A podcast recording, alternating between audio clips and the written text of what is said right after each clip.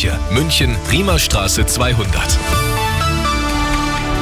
Grüß Gott, es ist 15 Uhr, die Nachrichten mit Sebastian Uhl. Zuerst das Wichtigste aus München und der Region. Urteil im Prozess um den Starnberger Dreifachmord. Nach über 80 Verhandlungstagen am Landgericht München II wurde es jetzt verkündet. Arabella Lokalreporter Benjamin Kühnel. Der Hauptangeklagte, ein 22-Jähriger, wurde zu 13 Jahren Jugendstrafe verurteilt. Er hatte vor drei Jahren einen Freund und dessen Eltern in einer Starnberger Villa erschossen. Ein Freund des Täters, der ihn zum späteren Tatort gefahren hatte, muss für achteinhalb Jahre ins Gefängnis. Beide Urteile sind aber noch nicht rechtskräftig.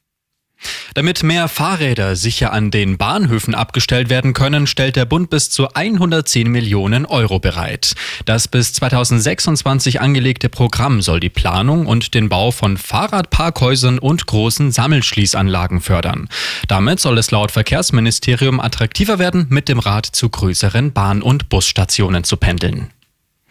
Wer queer ist, also nicht heterosexuell oder sich keiner bestimmten Geschlechteridentität zuordnet, wird überdurchschnittlich oft Opfer von Straftaten. Versiebenfacht hat sich die Zahl in Bayern zwischen 2010 und 2021. Das zeigen Zahlen der Polizei. Morgen ist das Thema im Landtag. Und das ist sonst noch los in München und der Region. Vergangene Woche hatte das KVR beschlossen, dass der Skandalwiesenwirt Peter Reichert heuer erneut die Bräurosel betreiben darf. Wiesenchef Baumgärtner respektiert den Entschluss zwar, wohl fühlt er sich dabei aber nicht, sagte er jetzt der Bild. Reichert war vergangenes Jahr in eine Schlägerei mit einem Security-Mitarbeiter geraten.